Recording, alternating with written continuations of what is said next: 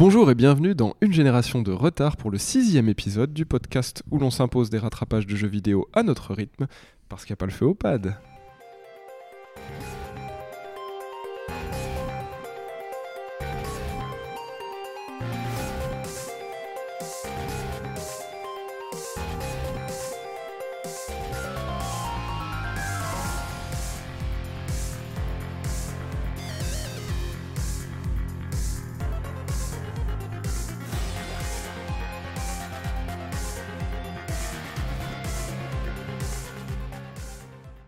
Salut Thomas. Salut Thomas. Et donc pour le programme d'aujourd'hui, on s'est mutuellement imposé euh, des jeux qui ont des points communs. Alors vous le savez, on aime bien le jeu vidéo japonais, toi comme moi, et on pourrait croire que les deux jeux dont nous allons parler, puisqu'il s'agit de jeux qui mettent en scène des ninjas, ben, on pourrait croire que c'est des jeux japonais. Eh bien non. Le premier point commun, c'est donc qu'il s'agit de deux jeux avec des ninjas, et le deuxième point commun, c'est qu'il s'agit de deux jeux de studio canadiens, puisque nous allons parler de Mark of the Ninja, développé par Clay Entertainment, et nous allons ensuite parler de Messenger, développé par Sabotage Studio. Et donc nous allons commencer par le jeu le plus vieux, il s'agit de Mark of the Ninja que je t'ai imposé puisque tu ne l'avais pas fait. Tout à fait. Et nous allons en parler juste après ça.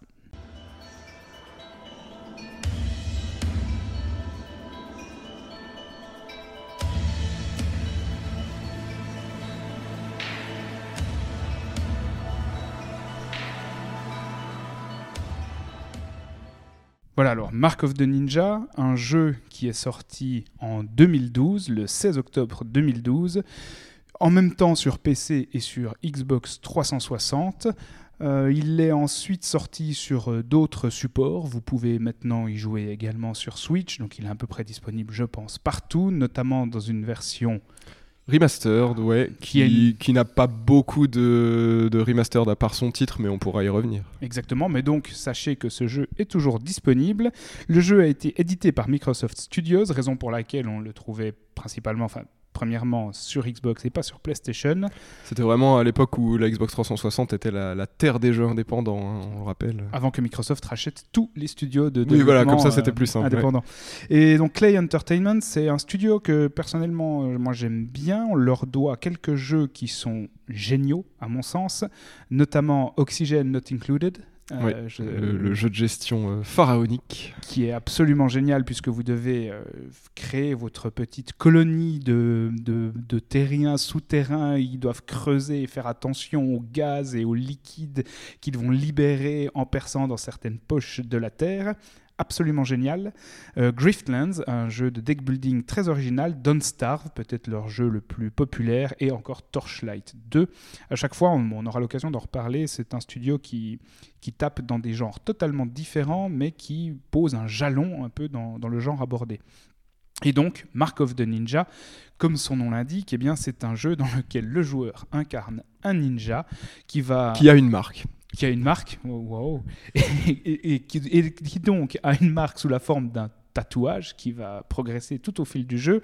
L'histoire est très sommaire puisque nous sommes au début dans une sorte de monastère ninja auquel notre personnage appartient et un monastère qui va se faire attaquer par des gardes, par des militaires armés avec des armes tout à fait contemporaines parce que c'est une des originalités de ce jeu, c'est qu'il ne s'agit pas d'un jeu qui nous plonge dans un Japon féodal avec des ninjas, des samouraïs et autres, mais il se déroule à une époque qui ressemble fortement à la nôtre. Et donc, il y a une armée de soldats avec des armes à feu qui attaquent ce monastère et qui tuent à peu près tout le monde, sauf notre ninja qui va ensuite eh bien, se lancer dans une quête de vengeance pour tuer le grand chef de ce groupe armé, grand chef qui va lui échapper au fil des niveaux et qu'il va devoir retrouver comme vous l'imaginer à la fin du jeu.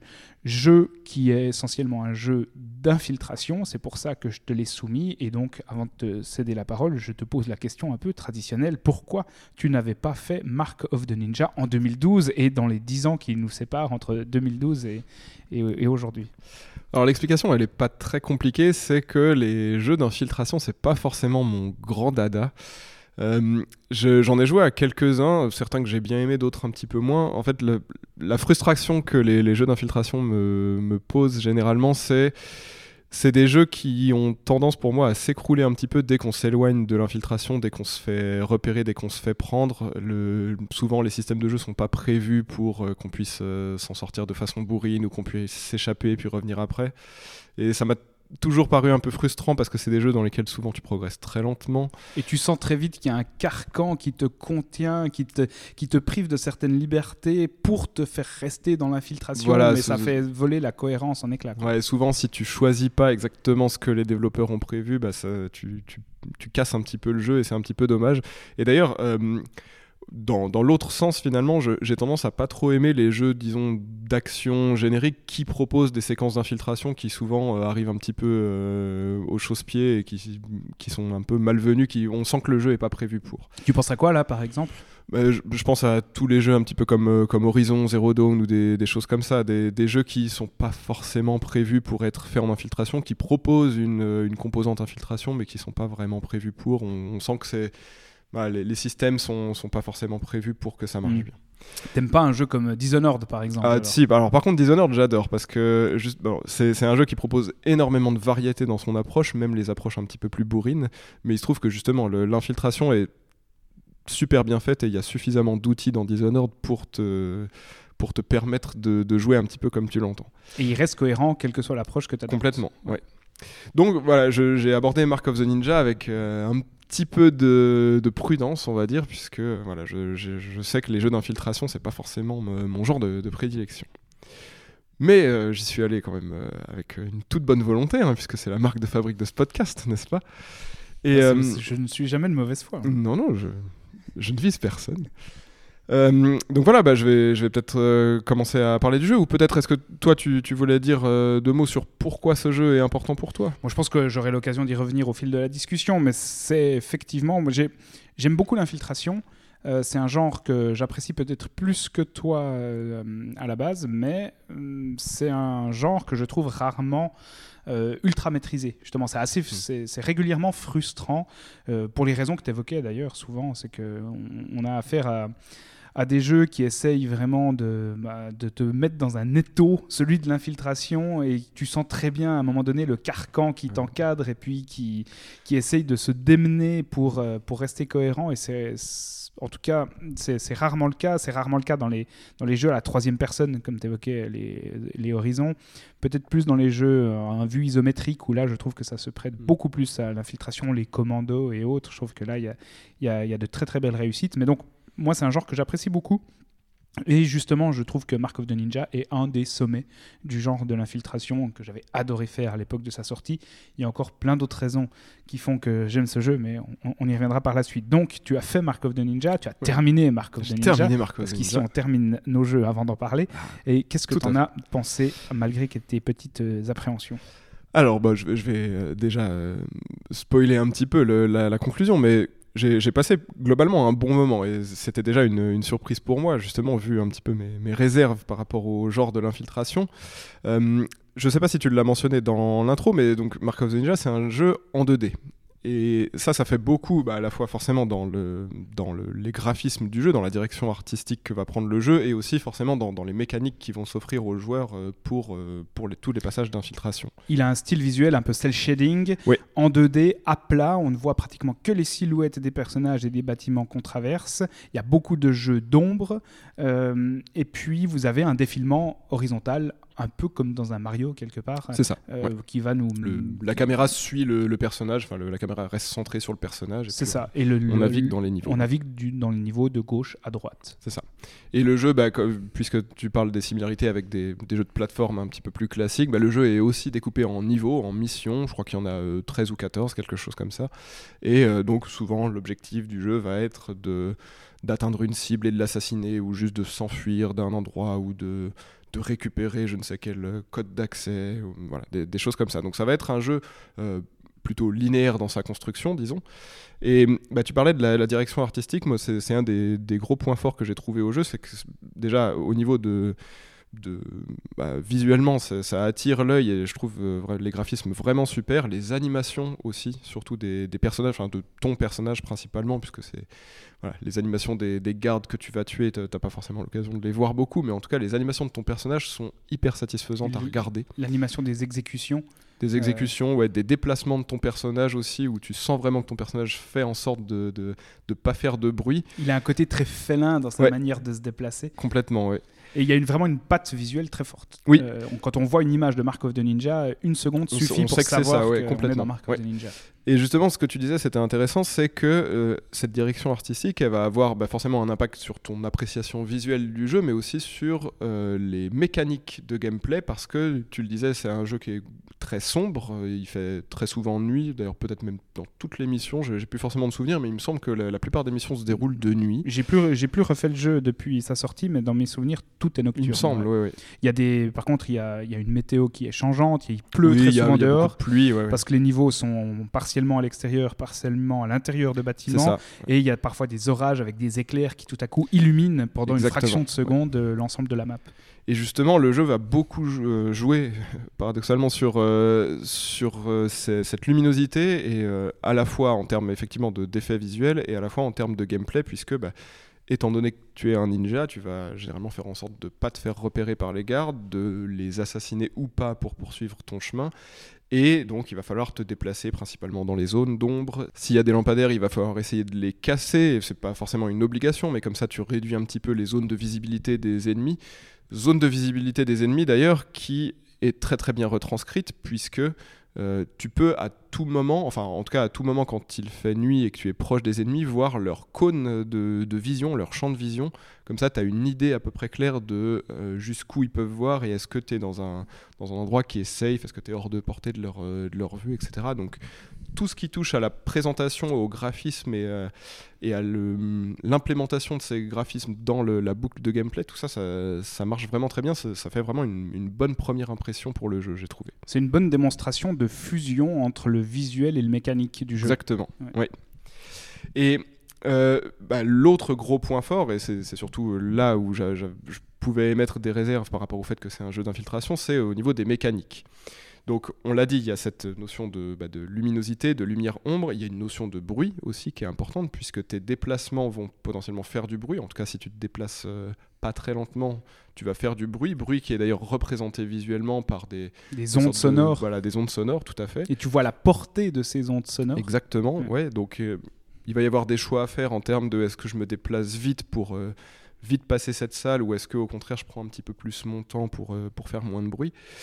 Et euh, surtout, ton personnage va avoir accès à toute une panoplie d'armes, d'accessoires, de, de mouvements, euh, notamment bah, un grappin que, tu as, je crois, dès le début, qui est là d'office, euh, vers lequel tu peux bah, t'accrocher à des, points suspendus en hauteur pour justement prendre un petit peu d'élévation et voir s'il n'y a pas des chemins alternatifs qui s'offrent à toi. Un conduit d'aération qui te permettrait. Voilà le, le- le classique fameux- euh, conduit d'aération. Alors là, ils sont par dizaines. hein. Je pense que les bâtiments du jeu sont bien bien ventilés pour dire toutes les, toutes les bouches d'aération. Et dans toute la verticalité, il y a des, des conduits souterrains, il y a des conduits en, en hauteur. Ouais. Et ça, bah, c'est vraiment le gros point fort du jeu, c'est que et c'est là où ça rejoint un petit peu les qualités que je pouvais trouver à Dishonored, c'est qu'il y a vraiment une grosse variété d'approches dans, ce que- dans ce que tu peux faire, dans la façon de traverser chaque salle. Parce qu'on l'a dit, les niveaux sont plutôt linéaires, tu, tu commences de la gauche du niveau, puis le but c'est d'aller souvent assez loin à droite. Mais par contre, tu as déjà toute une verticalité, tu peux passer par les toits, tu peux, tu l'as dit, parfois passer un petit peu dans des souterrains ou en tout cas à travers des, des conduits d'aération. Tu peux choisir de tuer ou pas tous les gardes que tu rencontres. euh, tu peux les étourdir avec des accessoires, leur lancer des bombes fumigènes. tu as, des, t'as euh, des étoiles ninja, tu as voilà. des bombes, tu as des pièges à picot. Et est-ce que, comme dans Dishonored, tu peux vraiment euh, faire le niveau sans tuer personne? Parce que moi, je me... c'est une de mes fiertés de, joueur- de mon histoire de joueur, c'est que j'avais terminé Dishonored, le premier, j'ai pas encore fait les, les suites, mais avec euh, l'achievement de n'avoir tué personne, Alors, donc je- aucun coup létal. Je pense que c'est possible. Alors, probablement pas les cibles que t'impose le scénario, ça, je, je dirais que non. Bah, enfin, Alors que dans Dishonored, Alors tu que dans pouvais- Dishonored, tu peux, oui, effectivement. Ouais, tu même peux vraiment les- ne, même ne- les boss, ne pas tuer les tuer. absolument personne. Là, je crois que le, enfin, à mon avis, le scénario t'impose de toute façon de tuer certains personnages dans des cinématiques. Ouais. Mais par contre, euh, je pense que c'est tout à fait possible de ne tuer personne, puisque, et c'est là où on va peut-être rentrer dans le- les détails de- du système de jeu, c'est que dans Mark of the Ninja, tu as un système de points. Chaque ac- enfin pas chaque action, disons, euh, chaque rencontre avec un ennemi, que tu l'esquives, que tu le tues proprement ou pas, va euh, faire euh, grimper un compteur de Une score. forme de scoring. ouais. Voilà, tout simplement. Euh, et euh, arriver à la fin d'un niveau, selon tout ce que tu as pu faire comme, euh, comme action, euh, disons, euh, bénéfique, en tout cas bénéfique pour ta mission, bah, tu vas avoir un certain nombre de points. Ce nombre de points va aussi augmenter par rapport à des objets que tu vas pouvoir trouver qui sont un petit peu disséminés dans, dans les niveaux. Et donc tout ça pour dire, pour répondre à ta question initiale, que il y a un bonus de points que j'ai jamais obtenu dans aucun des niveaux pour n'avoir tué absolument aucun ennemi, puisque j'ai abordé le jeu plutôt de, de façon nettoyeur. T'es pas un gars qui tue pas, toi. Je suis pas trop un gars qui tue pas justement. euh, bah, tu parlais de Dishonored. Dans Dishonored, j'avais euh, choisi exprès plutôt des, des skills qui, qui faisaient en sorte que euh, si tu tuais des ennemis de façon discrète, tu t'en sortais mieux. Donc Parce que les ennemis disparaissaient une fois que tu les avais tués. exactement, ouais, Ouais. c'est ça. Parce que sinon, tu dois cacher les, Ouais, les corps. ce qui est le cas dans Mark of the Ninja. tu, mets les corps dans des tu bennes à ordures. Tu euh, dois cacher les corps, ouais. Exactement. Et donc moi, l'approche que j'ai eue et l'approche que j'ai souvent, parce que je suis quelqu'un de très méticuleux, comme tu le sais peut-être, méthodique. c'est que euh, j'ai tendance à vouloir être euh, un petit peu tranquille et à, à rien laisser de côté derrière mon personnage quand je suis dans un jeu comme ça. C'est pour ça que quand j'abordais une salle, je voyais le nombre de gardes qu'il y avait dedans, bah, j'essayais de faire en sorte de trouver une façon de tous les tuer de la façon la plus discrète possible, évidemment. un, un nettoyeur. Je suis un nettoyeur, exactement. ouais. Je, je pense que je, je pourrais aimer Hitman. J'ai jamais vraiment trop, trop joué à Hitman, mais je pense que c'est Ouais, le je, genre de je jeu qui note, me- je note ça quelque part. et donc, euh, bref, mais ce qui, surtout ce qui, est, ce qui était intéressant, c'est que donc j'essayais de, de tuer tous les ennemis, mais j'avais à chaque fois plusieurs façons de le faire, et ça c'est bien parce que bah, on on n'entre pas trop vite dans une sorte de routine. Il y a toujours des, des, des diversités d'approches euh, qui permettent bah, de, de renouveler un petit peu l'expérience. Euh, pour l'instant, euh, tu remarqueras que je suis assez euh, positif. Assez élogieux. Hein, ouais, il, il semblerait que je t'ai soumis à un bon jeu. Ah, ben, un bon jeu, oui. J'espère que ce sera le cas en retour. Mais, Mais par, par rapport à ces exécutions justement qui peuvent t'apporter un score plus ou moins élevé, il y a un système de QTE pour les, pour les faire. Et si ton timing est le bon, alors c'est des QTE, des QTE assez simples, tu presses sur un bouton et une orientation qui, oui, est, voilà. qui est la direction généralement inverse à ton mouvement. Euh, si, tu, si ton timing est bon, tu as une mort parfaite, une mort propre hein, qui te rapporte un maximum de points. Et si tu réussis ton QTE mais avec un moins bon timing, tu as une mort euh, imparfaite. Imparfaite, ouais. qui euh, te ouais, rapporte, je crois, ça. deux fois moins de points, quelque chose. Ouais, c'est possible. ouais. Qu'est-ce que tu as pensé de, de ces QTE Parce que moi, j'en garde pas un souvenir impérissable. Bah, ça aurait pas forcément changé grand chose s'ils n'avaient pas été là finalement. Ça, rajoute une pression de bouton, ça rallonge un petit peu le temps que tu dois compter pour qu'on te repère pas s'il y a deux gardes par exemple. Voilà, il y a une question de rythme Tu quand peux- même qui est voilà, tu- importante. Tu, peux pas euh, tuer instantanément une cible d'une pression de bouton et puis vite euh, retourner dans, ta chose. cachette. Parce qu'au moment où tu as ce QTE, alors le, le temps se ralentit, mais tu as quand même comme une, cer- Une certaine forme de latence qui Ouais. fait que euh, si tu veux vraiment essayer de, de rusher 2-3 gardes, bah, ça, ça va pas être euh, ça va pas être forcément possible. Tu peux pas tuer tout le monde au nez et à la barbe Voilà, de ses ouais, copains. voilà, euh, c'est ça. ouais. Voilà, il faut vraiment, bah, dans ce cas-là, prévoir le terrain, attirer un garde ou voilà, planifier de manière à ce que tu puisses compter ces quelques secondes de, décalage. Donc pour moi, c'était c'était pas forcément un point négatif, mais disons s'ils n'avaient pas été là, ça m'aurait pas changé la vie non plus. Par contre, là où, du coup, je, trouve qu'il y, a- quelque chose qui, qui m'a un petit peu embêté, ou en tout cas qui, qui m'a pas forcément transcendé dans le jeu, c'est justement toute cette dimension scoring et cette dimension exploration, objets cachés à trouver dans les niveaux, parce que pour moi, c'est vraiment un point qui est contre-intuitif au jeu d'infiltration, ou en tout cas à la façon euh, avec laquelle je- j'aborde les, les jeux d'infiltration. Parce que pour qu'on comprenne bien, un peu dans chaque map, il y a différents chemins que tu peux Oui. emprunter pour arriver euh, tout à droite, donc à la fin du niveau. Et parsemé sur l'ensemble de la map, tu trouves des objets, des parchemins. Voilà, des, parchemins, des, des statues de renards, euh, des, parfois des, des entrées à des salles cachées qui, font, qui te, t'offrent un petit défi ou quelque chose comme ça. Et qui vont améliorer ton scoring si tu les trouves tous. C'est ça, au, voilà. sein du, au sein de ton, Ton, run. ton score va être proportionnel à la quantité d'objets que tu as trouvés et au, au nombre d'assassinats propres que tu as pu faire, etc. Et ça, diégétiquement. euh, Bah, ça, pour moi, ça, ça m'embête. Alors, euh, tout simplement parce que, bah, on l'a dit, c'est des niveaux euh, plutôt linéaires. Tu as plusieurs façons d'aborder une, euh, une salle, mais euh, une fois que tu as passé une salle, peu importe si tu es passé par les toits, par les conduits d'aération, par la porte d'entrée comme un bourrin, moi dans ma tête, bah, je, continue le niveau et je vais à la salle suivante. Et le problème, c'est que du coup, le jeu, en un sens, te demande bah, d'explorer les, tous les petits chemins cachés pour trouver bah, cette statue, pour trouver ce parchemin, si tu veux faire grimper ton score. Ce qui ne se justifie pas vraiment dans l'univers du jeu. Déjà, en plus, oui. Et au niveau des mécaniques, bah, pour moi, ça rajoute une, comme une sorte de pression supplémentaire parce que bah, si tu veux un très bon score, il va falloir euh, non seulement passer chaque salle, mais en plus revenir sur tes pas, vérifier que tu n'as pas loupé un petit euh, conduit euh, caché, etc. Et si c'était que pour faire un gros score finalement. J'aurais très bien pu m'en passer. Le problème, c'est que à la fin de chaque niveau, euh, donc on t'octroie ton score et euh, suivant le score que tu as, tu vas avoir des, je crois que c'est des emblèmes ou des sceaux, quelque chose comme ça, qui vont te servir de monnaie pour acheter des, compétences, des améliorations, des accessoires de, diversion. Et ça, bah, moi, ça m'a un petit peu frustré parce que j'ai vu que forcément mon score allait pas être euh, très très élevé, ou en tout cas j'avais un score relativement moyen à chaque fois, j'avais peut-être euh, que la moitié des sauts que je pouvais obtenir au total, ce qui fait que j'étais un petit peu plus limité dans les choix de compétences que j'allais pouvoir acheter entre les niveaux. Moi, ce qui m'avait surtout dérangé par rapport à cette nécessité d'aller fouiller à gauche, à droite, quand bien même le but de ton personnage c'était de passer le niveau, euh, c'est que tu n'incarnes pas un voleur. Si le jeu te mettait dans la peau d'un voleur, alors oui, là ça s'explique, tu dois parcourir la map pour voler un maximum d'objets, mais là c'est pas le cas. Donc déjà diégétiquement, je trouvais qu'il y avait quelque chose d'incohérent. Ouais, parce qu'en plus ta quête a, euh, quand même est assez euh, time sensitive, si on veut pressée, c'est ça, elle est assez pressée. Tu n'es pas là pour te balader dans euh, tous les repères. Tu pas du tourisme. Exactement. Donc c'est vrai que non seulement il y avait cette, cette cohérence qui du coup volait un petit peu en éclat, et en plus de ça, bah, tu es, es, impacté négativement si tu ne vas pas tout, euh, tout chercher, tout fouiller.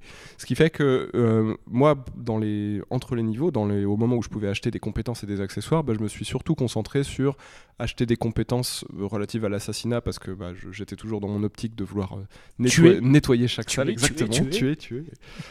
On se refait pas. Et, ce qui fait que j'ai assez peu acheté de gadgets, par exemple, parce qu'en fait, euh, alors bon, c'était un, petit peu un cercle vicieux, mais je me suis rendu compte que je m'en servais pas tant que ça des gadgets, et éventuellement les bombes fumigènes de temps en temps. C'est cool les bombes fumigènes quand même. Voilà, c'est ça. Et les shurikens parce qu'ils sont en quantité illimitée et que tu les as dès le début. Mais autrement, j'avais tendance à oublier les gadgets, à la fois parce que je m'en servais de toute façon pas beaucoup, et en plus, j'en achetais pas euh, des nouveaux au fur et à mesure, ce qui fait que euh, voilà, je me, je me concentrais surtout sur les les compétences euh, innées. T'as pas débloqué toutes les tenues alors Non, pas du tout. Non, Parce que le, justement, grâce à, ces, grâce à ces points, tu peux débloquer différentes euh, tenues qui correspondent chacune à une voix euh, du ninja. Alors il y en a, je crois qu'il y en a six. Il y a la voix du ninja, c'est celle de base du mhm. début, qui est très standard. Et ensuite, pour les énumérer très rapidement, tu as pour que vous compreniez qu'en fait chacune de ces tenues correspond à une approche du jeu un peu différente. Et c'est ça que je trouvais aussi intéressant. Tu peux vraiment varier ton approche et renforcer cette approche grâce à ces tenues. Tu as la voix de la marque qui te donne une capacité de téléportation mais qui t'empêche d'utiliser un objet de distraction. Donc euh, tu es un peu invisible, mais ça, ça, a un prix. Toutes ces, toutes ces voies d'ailleurs ont un atout et un désavantage. Ouais, ouais, forcément. Tu as la voie de la puissance qui te donne un bonus de points de vie et un blindage supplémentaire. Donc euh, tu es un peu plus balèze, un peu plus costaud, mais tu n'as pas de résistance accrue face aux balles et face au, donc aux fusils des, adversaires. Tu as la voie du chasseur, que j'aimais bien, qui est une voie qui te permet d'exécuter des mises à mort plus rapidement euh, dans, dans, tes QTE. Tu as la voie du silence. Alors celle-ci était encore plus silencieux que avec euh, ton costume de base. Donc c'est vraiment pour le fufu euh, de chez Fufu. Et tu as la voix du cauchemar qui est une voix qui te permet, un costume qui te permet de terrifier tes adversaires grâce à un masque terrifiant. Ouais. Et alors, donc. on s'en fout. Non, non. Ah, je n'ai pas, pas, pas dit ça. Ok, vu. Non, non, mais donc, bah, moi, effectivement, je n'y ai pas vraiment eu. Euh, enfin, j'en ai débloqué une, je crois, mais comme ça correspondait pas euh, vraiment au, style de jeu que, que, je, que je voulais adopter, bah, toi, es resté standard. Je, suis resté standard. Cela dit, justement, euh, par rapport à, la progression de l'aventure, donc je l'ai dit, il y a une quinzaine de missions et au fur et à mesure des missions, il y a des nouveaux types d'ennemis qui sont introduits, notamment, je dirais dans la deuxième moitié du jeu, des ennemis qui sont un peu plus balèzes, un peu plus balèzes, que tu ne peux plus assassiner furtivement comme ça, juste en, les approchant de dos et puis en réalisant ton QTE, parce Avec un move. Voilà, parce qu'ils sont plus résistants pour x ou y raison, et donc il faut les assommer avant ce qui demande de beaucoup plus réfléchir euh, à la disposition des lieux, parce qu'il va falloir peut-être euh, lui faire tomber un lampadaire sur la tronche, ou l'électrifier avec des câbles coupés, ou l'attirer dans, euh, dans du gaz toxique ou des choses comme ça. Et comme moi, j'aime pas réfléchir. Ça bah, saurait Ça m'a saoulé. Hein je te vénère, quoi. Et non, mais par contre, le, le point positif de C'est vrai, c'est la nécessité d'avoir à, à, organiser, à organiser l'environnement. Euh, voilà, ça, me paraissait un petit peu trop de boulot pour un peu cérébral. C'est ça. Alors bon. la prochaine fois, je te proposerai des jeux bien bourrins pour l'épisode ah, suivant. Ah bah, très bien, magnifique. Et, mais le, point positif de tout ça, c'est que ça m'a obligé à repenser mon approche. C'est que comme je, je trouvais que c'était, c'était trop pénible de à chaque fois devoir euh, attirer ses, oui, oui, devoir attirer ses ennemis euh, dans un coin pour pouvoir enfin les, les assassiner, bah, j'ai changé mon approche et je me suis dit finalement il y a certaines salles je vais pas tuer tous les ennemis et je vais essayer plutôt de jouer l'approche de la furtivité donc vraiment de, de, trouver tous les chemins dérobés que, que je pouvais trouver et finalement c'est bien parce que ça a insufflé un, une deuxième euh, vie à, la, à, mon aventure c'est que bah, j'ai changé un petit peu d'approche j'ai changé de, de la façon dont je dont j'abordais les ennemis. C'est ça qui est hyper bien, c'est que le, jeu te force par son évolution et l'évolution des, des, des, PNJ que tu croises, il va te forcer à renouveler ton expérience parce que tu peux pas appliquer exactement la même stratégie du début à la fin du jeu. C'est ça, oui. Mais bon, ce que tu décris, ça, t'aimerais pas trop Hitman en fait, parce qu'Hitman c'est vraiment de la planification, mais encore à plus long terme. Ouais, oui, c'est vrai, ça, ça se base principalement sur ça. Bah, écoute, peut-être qu'un jour j'aurai l'occasion de d'en parler. Que, on ne sait jamais. Mais euh, voilà, mais ce qui fait que l'aventure était plaisante du début à la fin, à la fois parce que je, bah, le jeu était pas trop frustrant. Il y, a, quelques passages un petit peu d'Ian Retry où euh, bon, il y a des sauvegardes automatiques qui sont euh, suffisamment fréquentes et généreuses pour que ce soit pas trop un problème, mais c'est vrai que des fois c'est toujours un petit peu pénible de, de, buter contre un obstacle et que la sauvegarde te renvoie quelques minutes en arrière où tu dois refaire des passages que tu connais. Bon, hmm. c'est pas gênant, ça m'est pas arrivé trop trop de fois, mais euh, voilà, quand, même. quand même une ou deux fois. Euh, et ce que j'ai apprécié aussi, parce que ça m'est arrivé des fois de, me rater dans, mes passages d'infiltration, c'est que finalement le jeu est pas si punitif dans les cas où tu te fais repérer. Et ça, c'est déjà assez euh, appréciable. C'est que la plupart des cas, je pouvais, euh, bah, quitte à être repéré, euh, courir et faire du bruit, me recacher. T'attends que le timer d'alarme finisse de, s'écouler, et puis après, tu peux reprendre ta séquence. En revanche, t'es pas un sac à PV. Hein. Non, alors, alors, ça par contre, oui, effectivement, si, tu, prends, une, ou deux balles, c'est fini. Mm. Mais si tu arrives à t'échapper, tu peux effectivement euh, reprendre ton souffle et puis recommencer tranquillement. Par contre, là, tes points, euh, voilà, ton, ton, scoring est un petit peu foutu pour. Euh, si tu as été repéré une fois. Si tu as été repéré une fois, après, tu as, un malus de, assez conséquent sur le total. Donc, il faut garder ça en tête. Voilà, si, si, on joue pour le score et si on joue pour les upgrades à la fin, et dans ce cas-là, vaut mieux quand même recharger sa sauvegarde. Euh, donc voilà, le, la dernière chose euh, peut-être que j'aimerais mentionner, c'est par rapport au scénario. Tu l'as dit, il est assez anecdotique finalement. Le, hmm. C'est un jeu qui mise sur l'expérience de gameplay. Voilà, la, la, quête n'a pas énormément de, de poids. Euh, Mais vaut mieux un scénario anecdotique qu'un scénario mal écrit. Complètement, oui. Et Là, là, il est pas mal écrit. Non, il est pas mal écrit parce qu'il est pas vraiment écrit finalement. Hein, mais... non, mais alors par contre, ce qui m'a un petit peu surpris et puis déçu finalement, c'est que, euh, on l'a rapidement mentionné, notre personnage a un tatouage qui va grandir au fur et à mesure et on, comprend, ça, nous est sous-entendu que euh, plus le tatouage avance, plus notre personnage va euh, avoir des conséquences mentales, on va peut-être sombrer dans la folie. Et arrivé vers la fin du jeu, bah, dans la dernière mission en fait, on est face à un choix Mhm. Un choix qui semble moral et donc il peut y avoir vraiment, euh, ouais, cornélien, de, qui, qui, va aboutir à deux fins différentes. Et bah, j'ai essayé de, m'impliquer un petit peu et de prendre le choix qui me semblait le, plus juste sur le moment. Et donc euh, je, sélectionne le choix et euh, les crédits de fin.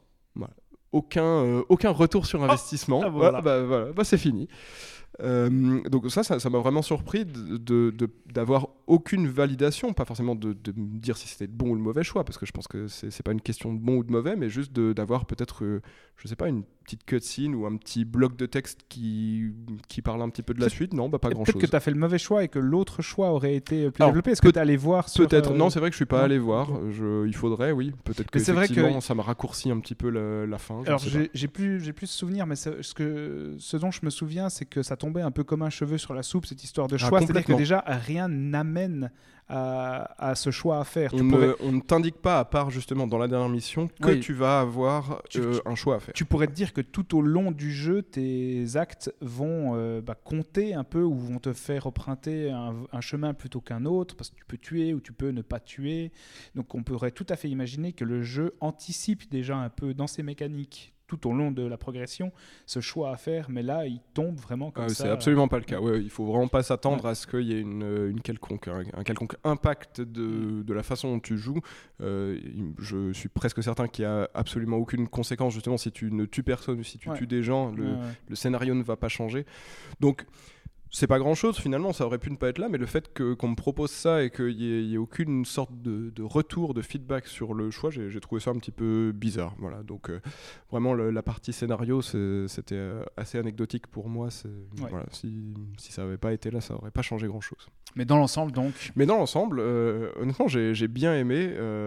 c'était une, bonne surprise pour, pour un genre qui n'est pas mon genre de prédilection. c'est plutôt une bonne surprise que, que j'ai trouvé là comme je disais, la construction du jeu, je suis pas hyper fan dans le sens où euh, voilà le, le, côté ambivalent, exploration, infiltration, je le trouve un petit peu bizarre, euh, pas forcément mhm. bienvenu. Mais euh, autrement, pour, pour ce qu'il est, c'est-à-dire un, jeu avec des, des, vraies bonnes mécaniques d'infiltration, un, visuel qui a de la gueule, un bon visuel, un bon feeling aussi, c'est assez satisfaisant hein, de déplacer son personnage, de, ah de passer d'un toit à l'autre, etc. Non, c'est vraiment bien fait. Le jeu dure pas plus que ce qu'il devrait. En plus, je l'ai fini en 8-10 heures, je crois. Et c'est très bien. Il y a le nombre de missions qu'il faut. Il n'y a pas trop de répétitions. Les ennemis se renouvellent bien. Donc, euh, bonne pioche. Bonne pioche. C'est un jeu que tu, pour moi, en tout cas, on pourrait conseiller à quelqu'un qui n'a jamais fait de, jeu d'infiltration. C'est une très bonne démonstration de ce qu'est ce genre-là de, jeu vidéo. Surtout que le fait qu'il soit en 2D, ça, finalement, bah, ça limite un petit peu les perspectives et euh, les, les, jeux trop ouvert en 3D, bah, ça a trop tendance à être, à être euh, voilà, un petit peu trop vaste des fois pour certains, et puis c'est pas forcément une bonne porte d'entrée pour, euh, pour le genre. Moi, c'est il y a un aspect aussi qu'on n'a pas, enfin, on a évoqué l'aspect visuel bien sûr du jeu. Moi, c'est une des raisons pour laquelle j'ai vraiment adoré esthétiquement ce jeu, c'est que ça me rappelle énormément la patte euh, graphique de, du réalisateur de dessins animés Gandhi Tartakovsky, à qui on doit le laboratoire de Texter, Samurai Jack et plus récemment Primal tous des dessins animés absolument géniaux. Enfin, Laboratoire de Dexter, j'en ai pas trop de souvenirs, mais Samurai Jack et puis euh, Primal, c'est des chefs-d'œuvre. Et vraiment, esthétiquement, on sent que Clay Entertainment lorgne du côté de Tartakovsky. Alors bien sûr, c'est pas du pur plagiat. Euh, ils arrivent quand même à développer leur propre identité visuelle au sein du jeu, mais on est très très proche de, cet esthétisme-là et c'est déjà quelque chose qui me parle à la base et je trouve qu'ils s'en saisissent très bien et c'est vraiment propice pour ce, genre de jeu vidéo. Donc euh, ouais, c'est un, un, studio moi que j'aime beaucoup. Parce que, comme je te disais, il touche un peu à n'importe quel genre. Oui, alors ça, euh, ouais, et avec euh, de la réussite à chaque fois. Avec la maestria à chaque fois. Complètement. C'est euh, ce qu'on se disait avant l'enregistrement, c'est un peu les Kubrick du jeu vidéo indépendant, au sens où Kubrick avait touché beaucoup de genres cinématographiques différents. Chaque fois, ben, il, en chaque fois, il y a, à chaque fois, il y avait un avant et un après l'incursion de Kubrick dans ce genre-là. Là, c'est un peu la même chose avec Gristlands, le deck building très narratif. Qui est, pas, qui est pourtant passé après Slay the Spire pour citer que lui. Tout donc à fait. Après, qui, qui est venu après la, vague, euh, la nouvelle vague des, des jeux de cartes. et pourtant, ils arrivent à poser leurs pattes avec un système euh, original. C'est ça, parce que tu avais un deck de négociation et un deck d'attaque. Et visuellement, ça ressemble beaucoup à Mark of the Ninja aussi.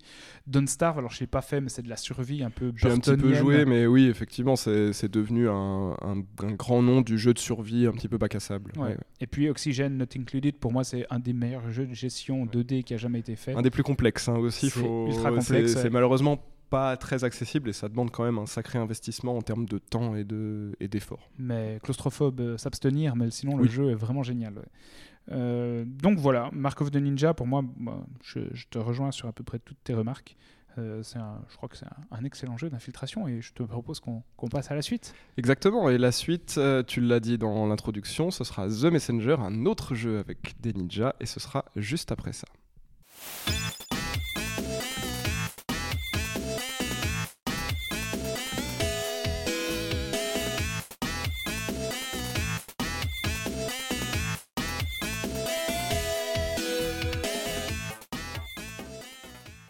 The Messenger, tu l'as dit dans l'introduction, est un jeu canadien développé par Sabotage Studio et édité par le très prolifique Devolver Digital.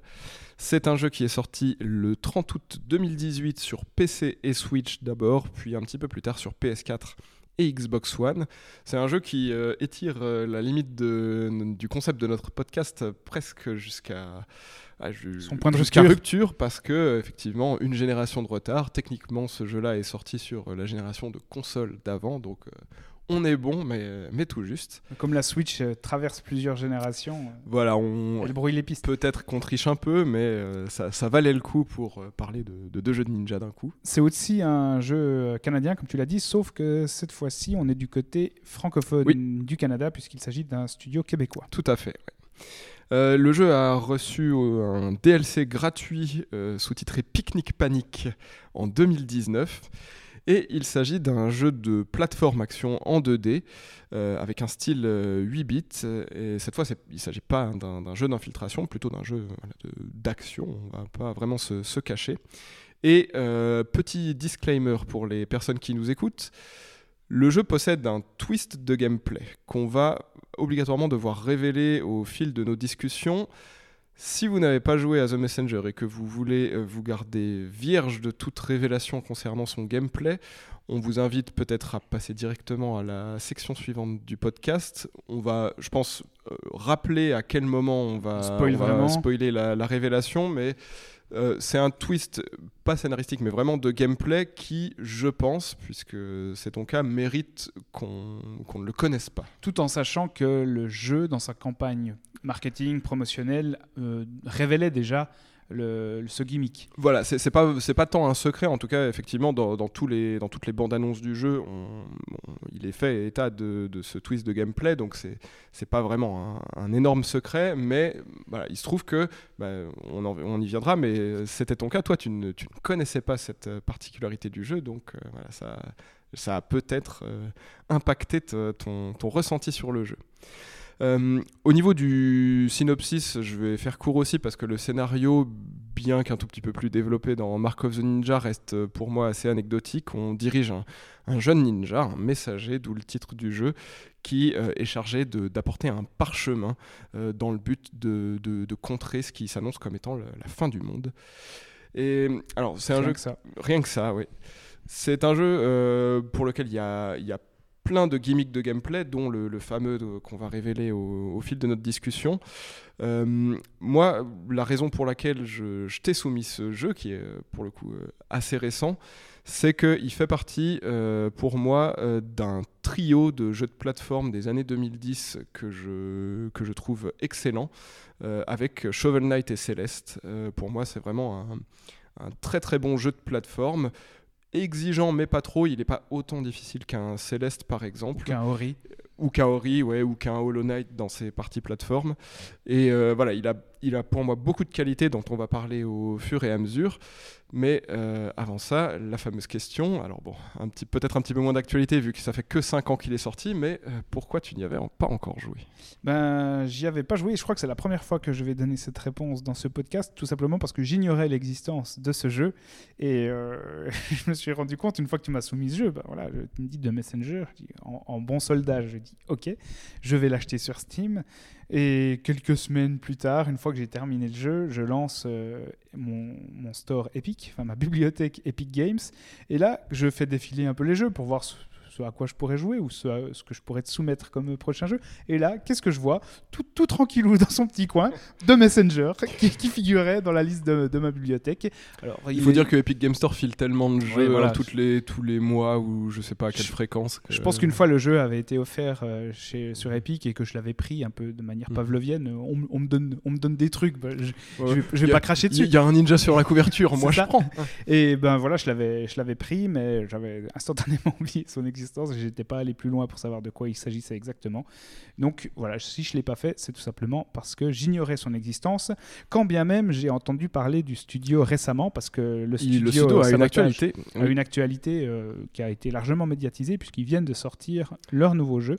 Oui, qui s'appelle Sea of Stars, qui a reçu de très bonnes critiques que j'ai pas encore eu l'occasion de, de tester, qui, euh, qui s'annonce, euh, je, je cite les, les critiques que j'ai lues, comme un, un RPG, donc là, euh, rien à voir avec The Messenger, d'inspiration Chrono Trigger et Golden Sun, rien que ça. Là aussi, rien que ça. Et ouais, il a vraiment eu un gros succès de- d'estime. Il est sorti, je crois, en fin d'année dernière ou en début de cette année. Je sais Début déjà plus. année, début ouais. de cette année. Ouais. Et je, je savais pas. Alors, j'avais appris l'existence de Sea of Stars dès son annonce parce que les, les visuels m'avaient vraiment accroché. Mais par contre, j'avais pas fait le lien avant assez récemment qu'il s'agissait du, du même développeur que The Messenger. Et donc, je l'attends euh, encore. Enfin, Un- je, vais, je vais y jouer encore. Un jeu qui avait la particularité d'ailleurs d'être euh, kickstarté.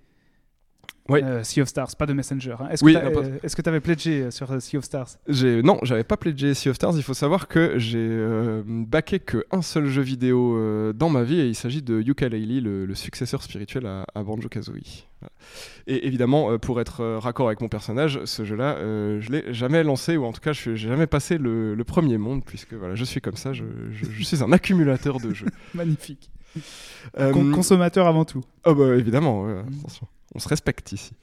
Euh, et Donc, je jeu en pixel art aussi. Jeu en pixel art, tout à fait. ouais, ouais. Messenger comme Sea of Stars, mais là on Exactement. va parler de Messenger. On va parler de The Messenger, voilà. Donc, euh, on l'a dit, euh, jeu d'action plateforme, euh, style 8 bits. Ça fait, moi, ça m'a fait beaucoup penser quand, quand j'y ai joué à Ninja Gaiden sur NES. hein, évidemment, le- le- l'inspiration est, tout, est toute trouvée. Et elle est même revendiquée par euh, Sabotage. Évidemment, ouais. Et ben, je vais te laisser la parole. Comment as-tu abordé ce jeu que tu ne connaissais euh, ni d'Eve ni d'Adam Et euh, est-ce que ça va être euh, plus positif que les épisodes d'avant? Parce que les gens veulent savoir. Ouais, aussi. Est-ce que tu je- vas râler Euh, le, le suspense est total? Je marche sur des œufs parce que je sais que mes, mes interventions dans les podcasts précédents en ont, euh, en fait euh, grincer des dents plus d'un, notamment sur euh, Fable et sur Portal 2. J'ai- Surtout Portal 2, je crois je- que là, ça sera, ça, il va rester dans, la, mé- dans les mémoires. Ouais, donc j'ai peur maintenant de, de nouveau passer pour euh, le vieux râleur de, de ce podcast. Donc euh, The Messenger, je le lance, j'y joue. Alors déjà, je me réjouis parce qu'il il rassemble plusieurs choses que j'aime. J'aime bien les jeux de plateforme. J'adore même les jeux de plateforme. On aura l'occasion d'en reparler dans le À quoi tu joues, mais euh, j'ai une appétence toute particulière pour les jeux de plateforme. J'adore les Donkey Kong, par exemple. J'adore les Mario, je les ai tous faits. Euh, j'a- j'aime beaucoup aussi, alors on en reparlera, même si je révèle déjà un peu le gimmick là, mais j'aime beaucoup certains Metroidvania, euh, notamment Hollow Knight euh, et Metroid, etc. Il faut que je fasse encore Et beaucoup certains de Castlevania, ouais, ouais. Mais j'aime bien ça, donc là je me dis super. Euh, visuellement, j'aime le pixel art, et là c'est un très beau pixel art, Oui. vraiment très soigné, très fidèle à l'esprit 8 bits d'origine. Musicalement, j'aime euh, le 8 bits, j'aime la New Retro Wave, et là, bah, j'étais comblé parce que la bande originale, elle tabasse. Alors, ouais, c'est un des, des gros points forts, hein, euh, composé par Eric Brown, aussi appelé Rainbow Dragon Eyes. Ouais, exactement, Euh, un son- type qui, que j'ai découvert avec The Messenger qui fait Ouais, du moi 8 aussi. bits mêlé à du black metal aussi, donc tout ce que j'aime. Alors il n'y a pas de black super, metal ouais. dans, dans la compo Non. pour euh, The Messenger, mais c'est du 8 bits, du 8 et du 16 bits ultra nerveux, ultra entêtant que je me passe pratiquement en boucle dans ma voiture depuis. J'adore vraiment cette musique que je chantonnais euh, au fil des stages. Donc voilà, plateforme, une musique que j'aime, esthétiquement je trouve ça aussi très bien Que, que des bons points, que, demande le peuple. Euh, et ce qui m'a fait un peu râler sur les derniers jeux, notamment sur Portal 2, c'est le scénario. Et là, euh, alors le scénario est assez minimaliste, comme tu le Ouais, disais. on, on vient pas pour ça, a priori. On vient pas pour ça, mais il y a quand même des personnages qui parlent euh, dans Oui. des dialogues qui parfois euh, pas s'éternisent, mais en tout cas se déploient euh, Mhm. dans le long de, de certaines, de, de certains textes qui prennent quand même le temps. Et surtout, le, le studio essaye de faire de l'humour. Oui. Euh, Il y a beaucoup d'humour dans The Messenger. Et, voilà, l'humour, c'est quelque chose qui est très subjectif. On, on adhère on n'adhère pas. Tout le monde adore l'humour de Portal 2, pas moi. Et donc là, au début, j'ai eu très peur. Je me suis dit, ouf, il y a un boutiquier qui nous permet de, développer, d'avoir des nouvelles capacités. Et ce boutiquier, bah, il est l'occasion de, de dialogues euh, qui se veulent drôles. Et au début, j'ai un peu grincé les dents en me disant, ouh, attention, euh, ça risque. de- Attention, on n'aime pas l'humour ici. Ouais, c'est ça, on est, on est quelqu'un de triste. Euh, donc euh, je, je, re- je redoutais, je redoutais vraiment de ne pas adhérer à ça. Rassurez-vous et rassure-toi, j'ai adoré l'humour aussi. Je trouve que c'est, alors, je pense que c'est essentiellement parce qu'il s'agit d'un studio francophone et on sent que les dialogues n'ont pas été traduits ou en tout cas qu'ils ont été adaptés En tout cas, ils ont gardé par les auteurs même. euh, voilà, le- l'esprit des blagues euh, est conservé. Tu sens que voilà, Ouais. tout a été bien fait. Je pense qu'ils ont, ils ont probablement développé le jeu peut-être en anglais, j'imagine, parce que c'est souvent ça, la je connais coutume, pas mais la chronologie. euh, Mais en tout cas, disons, euh, je, je pense qu'ils ont pu faire la traduction euh, directement chez eux, eux-mêmes, et euh, ça se ressent au niveau de la qualité. Ouais. C'est très très rare qu'un jeu me fasse rire comme ça. Euh, Il y a un humour méta qui brise le quatrième mur, mais qui n'est jamais un humour de petit malin à la Deadpool que je déteste. Là, c'est vraiment toujours assez fin. Alors, c'est un humour quand même assez, euh, assez grossier parce que c'est un humour un peu de série B, euh, ultra euh, com- référencé. complètement assumé. il faut Ouais, le dire. complètement assumé, qui fait des références à d'autres jeux vidéo, etc. Mais je, je trouve qu'ils ils étirent tellement les gags que ça finit par devenir nerveusement très drôle. Euh, Il y a vraiment des- il y a vraiment des passages dans lesquels j'ai hurlé de rire, et pas uniquement pour les dialogues, pour les mécaniques de gameplay aussi. Pourquoi? Un rire un peu jubilatoire, parce que déjà, alors tu lances le jeu, c'est du 8 bits, tu as l'impression de retomber dans un jeu NES, c'est vraiment visuellement et musicalement la patte de la NES qui apparaît. Et il y a une certaine exigence dans le timing, dans le tempo des, des mécaniques et de la jouabilité, parce qu'il faut dire qu'une des mécaniques principales de Messenger, pratiquement dès le début du jeu, c'est que tu as un saut, et lorsque tu frappes un adversaire ou un objet en étant en l'air, tu réinitialises ton, son, ton, saut, pardon, et tu peux donc sauter une nouvelle fois. Ce qui permet, ce qui, ce qui va rendre possible des phases de plateforme totalement jubilatoires où tu vas devoir virevolter en tapant des ennemis, des objets et encore mieux des boulettes lancées par des ennemis. Parce que certains ennemis lancent des projectiles, des boulettes de feu et autres. Et donc, au fur et à mesure de ton envol, ben, en tapant sur ces boulettes, tu peux aller beaucoup plus loin que ce que tu aurais pu simplement en, en sautant une seule fois. Et ça, pour moi, rien que ça, ça c'est C'est une idée de jubilatoire. génie. Ouais. Ouais. Ouais, ça m'a tout de suite fait penser à Céleste, justement, je l'ai déjà cité, euh, auquel j'avais joué avant, euh, parce que Céleste a une mécanique où si tu, bah, tu as un, un double saut, enfin une sorte de dash, et si tu touches un cristal, tu, tu réinitialises ton, ton dash. Et ben là, c'est c'est pareil, et effectivement, il n'y a, a pas de limite. Donc, tant que tu as des éléments du décor, ou des ennemis, ou des, Ouais. des projectiles sur lesquels taper, Tu peux poursuivre. tu peux poursuivre euh, ce que ce qu'ils appellent en anglais le cloud stepping. Je pas sûr qu'il y ait une traduction littérale en français pour ça, mais ça. alors, Ta marche sur les nuages. Ouais, ouais, éventuellement si on prend mot à mot. Et euh, ça pour moi c'est vraiment euh, prodigieux co- comme idée, comme euh, comme idée centrale du gameplay. La plateforme est hyper précise, hyper carrée et ajouter ça en plus, effectivement, tu l'as dit, ça, ça va amener à des séquences absolument folles Et jamais, jubilatoire. jamais trop difficile à Bah, ça. part dans, dans, certaines, de- dans certains défis optionnels. c'est vraiment que le jeu trouve une balance parfaite entre euh, l'exigence de la mécanique et la jubilation que ça te procure. Donc le timing est très bon parce que à la fois tu peux spammer assez rapidement les deux boutons tout en pouvant virevolter, même si tu mets un coup dans le vide, c'est pas grave, ça annule pas du tout ton saut suivant. Tant que tu retapes sur quelque chose de tangible après, tu peux de nouveau sauter. Donc c'est exigeant, mais pas trop. Donc c'est tout le temps jubilatoire et c'est ça qui, moi, me procurait déjà des premières sensations assez fortes, je dois bien l'admettre, en jouant à The Messenger. Une autre idée de génie, toute bête, un peu comme ce, ce saut, c'est la musique. Tu l'entends en 8 bits. tu- Elle est, elle est très bien. elle est très bien, elle est géniale. Comme je le disais, tu la chantes. Et quand tu vas sous l'eau, là, tu as un effet euh, d'assourdissement, un peu Ouais. comme si tu écoutais cette musique sous l'eau. Juste pour le moment, qui est souvent assez court, dans lequel tu es sous l'eau. Et quand tu ressors de l'eau, bah, tu entends la musique normalement. Et rien que ça, c'est tout con, mais c'est une mécanique C'est esthétique. c'est les petits détails qui font le charme, ouais, effectivement. De, Et la première, fois, la première fois que tu t'en rends compte, bah, tu, tu peux pas t'empêcher de, de lâcher un, un sourire, euh, un, un sourire vraiment hyper content, un peu béat comme ça, en disant oh, putain, ils y ont pensé, c'est con, mais ça fait tout. Donc ça, j'adore. Donc le jeu est déjà très bon. un excellent jeu de plateforme avec un timing assez exigeant, Voilà, qui pour l'instant, on, l'a, on l'a peut-être pas dit, mais pas découpé en niveaux comme peut l'être un jeu de plateforme classique, mais disons on enchaîne les environnements avec des combats de boss effectivement. T'es et- d'abord euh, dans une forêt de bambou, ensuite euh, dans un environnement avec du feu, dans des cavernes, etc. Assez classique.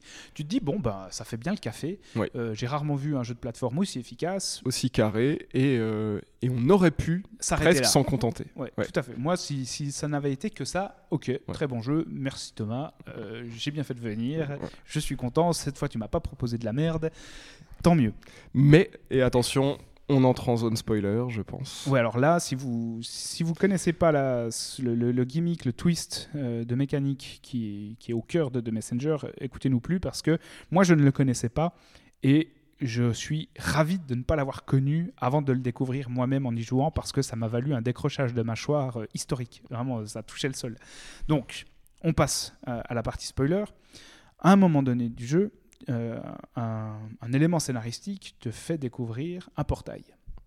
Donc un portail se présente face à toi et quand ton personnage traverse ce portail, tu arrives dans le futur. Et tu te rends compte que l'environnement dans lequel tu évoluais jusqu'à présent, c'était donc même pas forcément le présent, mais c'était un, passé. Et dans le futur, qu'est-ce qui se passe? Ben, Non seulement euh, visuellement et musicalement, le jeu évolue.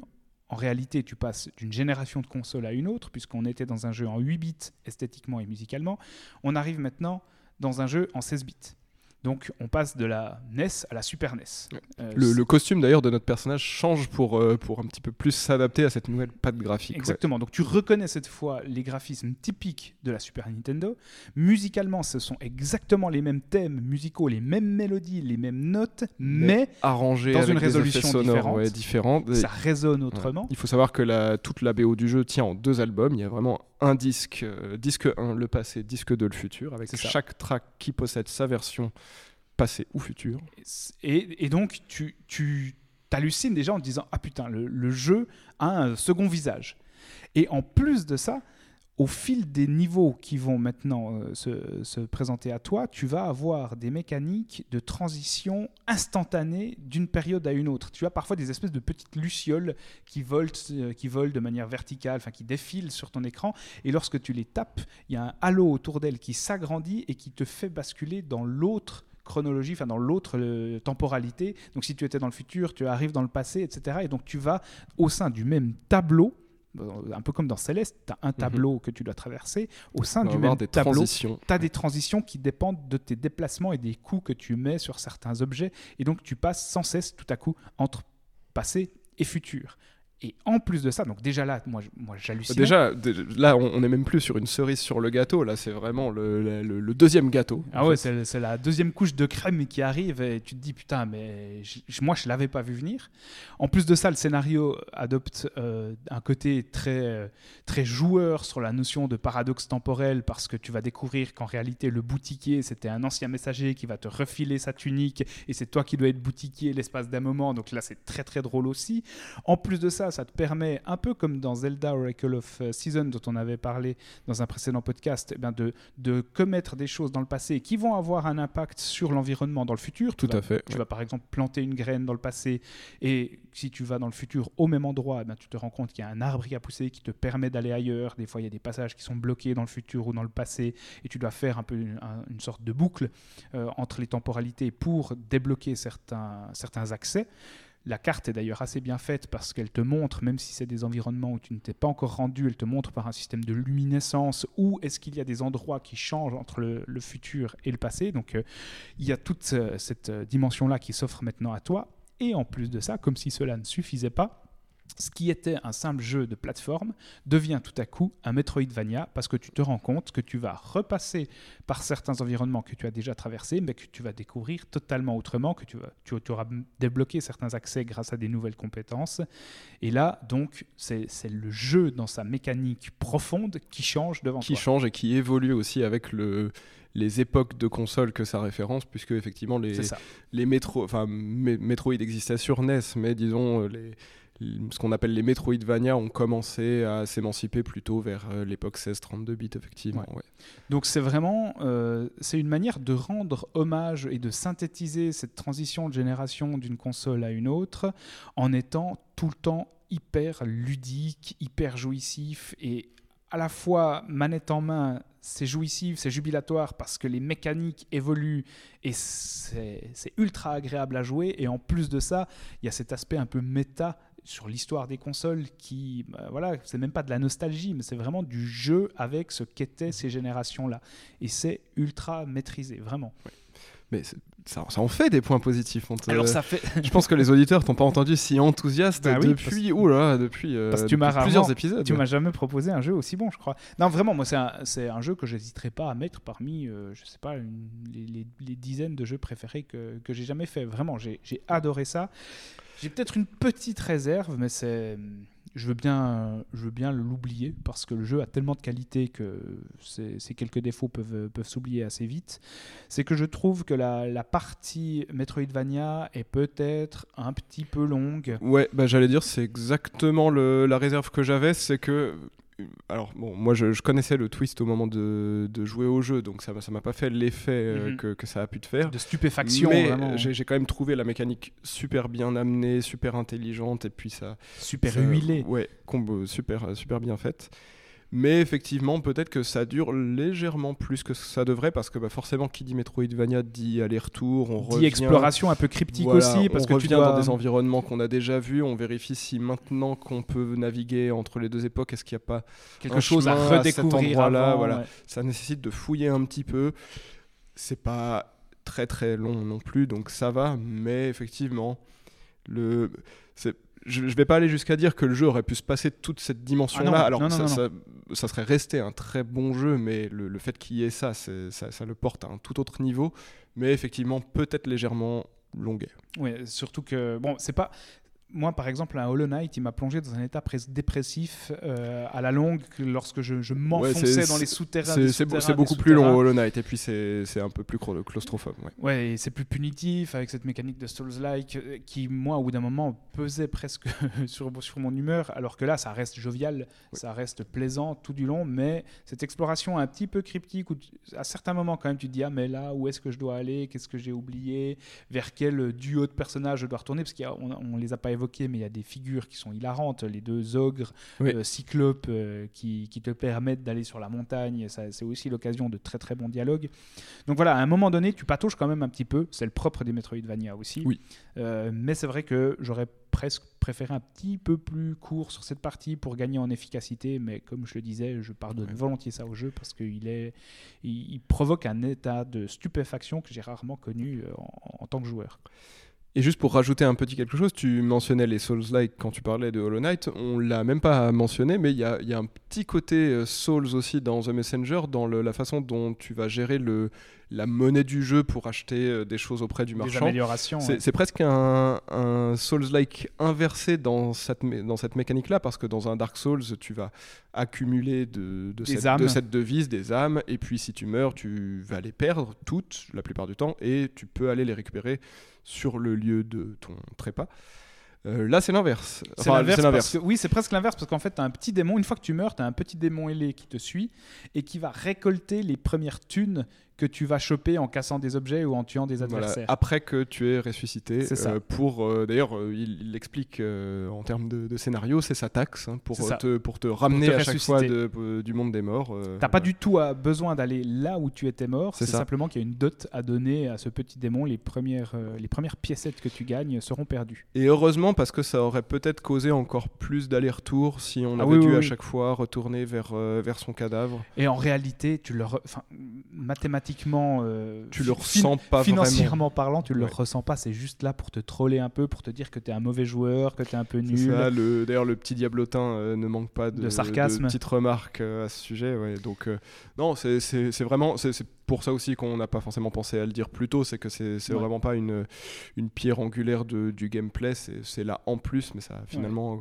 comme tu disais, assez peu d'impact. Et par rapport à cette exploration, il faut quand même préciser que tu peux payer des, des indices chez le boutique qui va te dire ah bah à ce moment-là tu même d'abord il va te donner un indice très cryptique et ensuite si tu payes il te dit carrément où tu dois aller il te l'indique sur la map.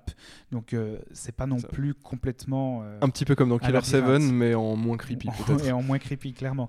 Et il y a des boss, on n'a pas parlé des boss. Oui. Euh, je les trouve tous très bien. Euh, là aussi, il y a des patterns, mais que tu assimiles très rapidement. Et le plaisir reste la priorité des développeurs, les- le plaisir du joueur. Donc c'est jamais retort, c'est ja- tu te tapes jamais la tête contre les Oui. murs. Et généralement, un ou deux tries suffisent Ouais. pour Presque parfois boss. des, des boss un petit peu à la Zelda finalement, à la. Zelda 2D où tu, tu navigues un petit peu autour du boss laser, pour, euh, pour voir quel est le point faible. Ouais. tu, voilà, On est vraiment dans cette. École-là du ouais. ouais, ouais. Et, et euh, si tout ça ne suffisait pas, il faut aussi préciser qu'il y a un dragon qui s'appelle Manfred, que tu peux chevaucher dans des stages endiablés avec une musique géniale. Et rien que pour ça, ce jeu mérite d'être fait. Parce que quel autre jeu te propose de chevaucher un dragon qui s'appelle Manfred? Aucun. Donc voilà. C'est bizarrement spécifique comme source de, de contentement de, de- par rapport au jeu, mais pourquoi Ah, si pas on avait à mettre un de ces tableaux d'appréciation avec les plus et les moins, le Voilà. premier plus, c'est il y a un dragon, qui s'appelle Manfred. Très bien. Bah, écoute, euh, on le note. Pour le- Alors, je suis pas sûr d'en retrouver des... avec des dragons qui s'appellent Manfred, mais euh, cela dit, euh, puisque je crois que tu ne l'as pas fait, d'ailleurs moi non plus, il reste le DLC gratuit, Picnic Pic- Panic, ouais. qui se passe sur une île euh, tropicale tu et fais du qui a l'air euh, tout aussi bien que, Avec une que musique le reste en- du jeu. encore plus festive. Voilà, ce sera l'occasion de, pour moi peut-être de, de m'y replonger parce que je bah, j'ai pas touché à The Messenger depuis sa sortie. Et le fait de, de- t'en entendre parler de façon aussi euh, dithyrambique, bah, ça, me, ça me donne fortement envie de- d'y retourner, puisque vous l'avez compris, The Messenger est un excellent jeu Excellent. de plateforme, à la fois euh, de plateforme pure et dure, mais aussi un bon jeu euh, d'action dans ses combats contre les boss, un bon Metroidvania. Euh, donc, euh, si vous n'y avez pas joué et si en plus euh, vous avez la chance de ne pas connaître le gimmick, mais bon, vous nous écoutez probablement plus dans ce cas-là. Mais même si vous connaissez, finalement, ça, ne gâche quand même pas le, plaisir du jeu. Il y, a, une découverte en moins. Mais bah, moi, j'ai fait le jeu en, en sachant déjà comment ça allait se passer et ça m'a pas empêché de prendre mon pied.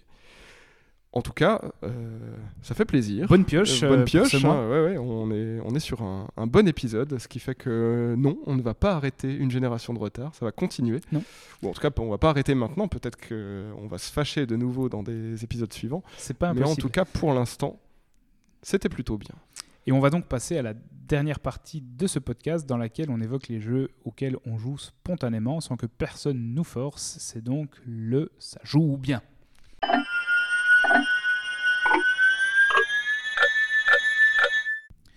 Donc Thomas, à quoi tu joues en ce moment? Alors, j'ai jou- pu jouer à deux jeux euh, différents ces dernières semaines, et un des deux, euh, c'est toi qui me l'as inspiré, sans peut-être sans trop le savoir, puisque dans un des précédents épisodes, tu parlais du fait que tu jouais à Pikmin 4. L'excellent. Pikmin L'excellent 4. Pikmin 4. Eh ben, j'ai pas joué à Pikmin 4, mais j'ai joué à Pikmin 1, puisque euh, avec la compilation 1 et 2 qui est sortie sur Switch, bah, tous les épisodes sont maintenant disponibles sur la console de Nintendo. Et euh, comme j'avais déjà joué à Pikmin 1 par le passé, mais jamais terminé, je me suis dit, allez, cette fois c'est la bonne.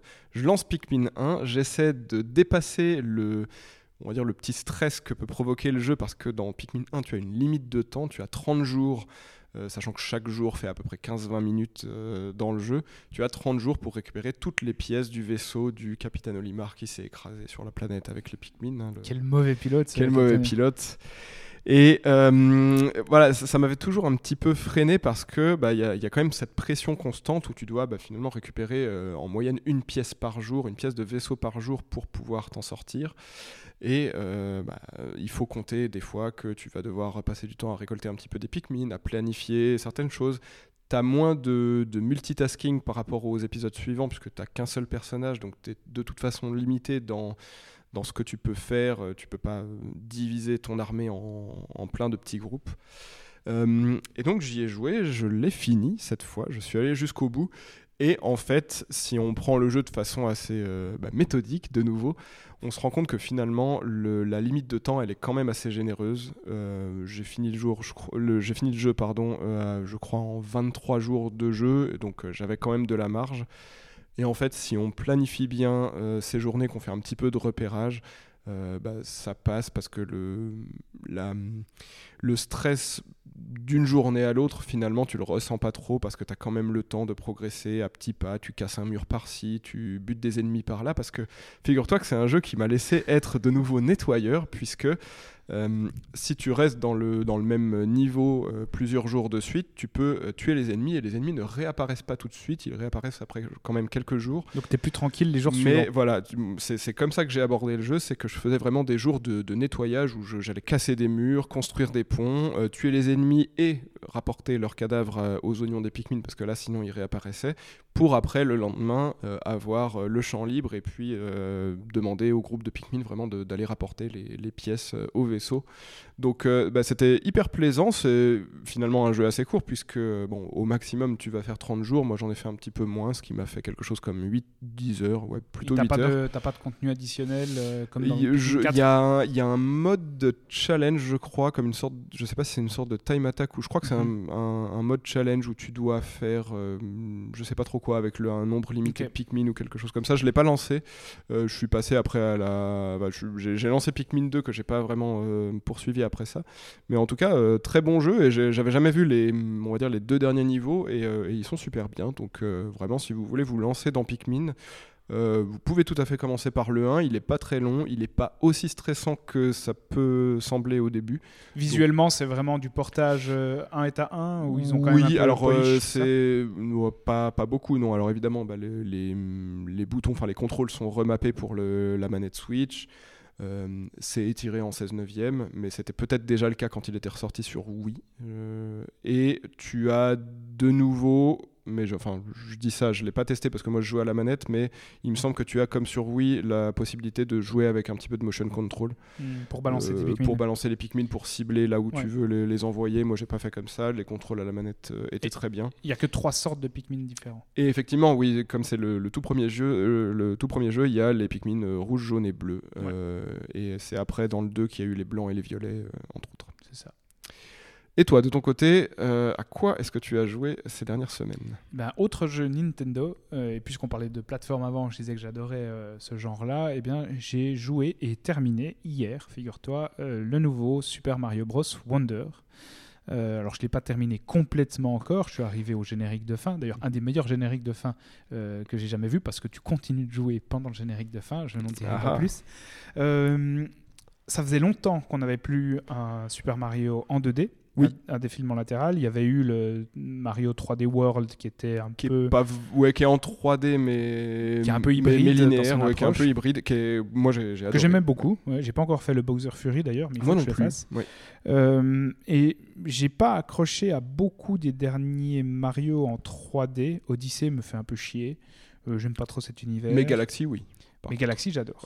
Ouais. Euh, mais entre Odyssey et Galaxy, Bah non, il y a rien. c'est eu. tout. Ok, alors je fantasme un autre Mario intermédiaire, mais peu importe. Euh, les 2D, je les aimais bien jusqu'ici, même si je les confondais tous. Les New Super Mario Bros. ne me demandent Qui pas lequel est lequel. Qui n'ont de new que le nom. Ouais, je les distingue pas du tout. Ils étaient bien, ils étaient toujours. euh, C'était très- jamais déplaisant, mais alors Ouais. aussitôt joué, aussitôt oublié. C'est ouais. ça. Et là, alors ils ont Nintendo a vraiment pété un plomb sur euh, New. euh, sur... Justement pas, lapsus révélateur. Ils ont pété un plomb sur euh, Mario Bros Wonder parce que je trouve le jeu absolument dément, bourré d'inventivité, tout le temps renouvelé dans son expérience, hyper beau visuellement. Le jeu est à tomber par terre. Ils ont euh, vraiment fait un gros effort sur les animations, sur les visages, Bon, en fait, sur pour la, la- fluidité des mouvements. Pour la première fois, peut-être dans un Mario 2D, Mario est animé vraiment. Il a des mimiques. Euh, alors, tu peux jouer avec d'autres personnages qui ont aussi tous Oui. euh, leurs mimiques, mais quand tu rentres dans un tuyau, il oublie sa casquette qu'il va rechercher avec une main. Quand il sort du tuyau, il se, il se hisse comme ça à l'extérieur du tuyau pour en sortir. Pour la première fois aussi, tu as des transformations qui sont totales, c'est-à-dire que tu n'enfiles pas un, un costume de chat ou de raton, mais tu deviens cette fois-ci, par exemple, un Un éléphant. Tu as une fleur rose qui te permet de lancer des bulles de savon. Tu as un chapeau euh, foreuse qui te permet de t'enfoncer dans le plafond ou dans le sol et de tuer les ennemis même quand tu les chopes par euh, le dessous. Donc il y a plein plein de nouveautés, mais en plus de ça, les niveaux sont complètement dingues. Tu vas devoir trouver dans chaque niveau, enfin tu peux trouver dans chaque niveau ce qu'ils appellent une fleur Wonder en français. Fleur prodige. Une fleur prodige, d'où le titre euh, de, de l'opus.